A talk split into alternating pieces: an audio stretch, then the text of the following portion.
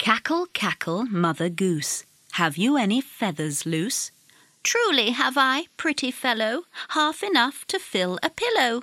Here are quills, take one or two, and down to make a bed for you.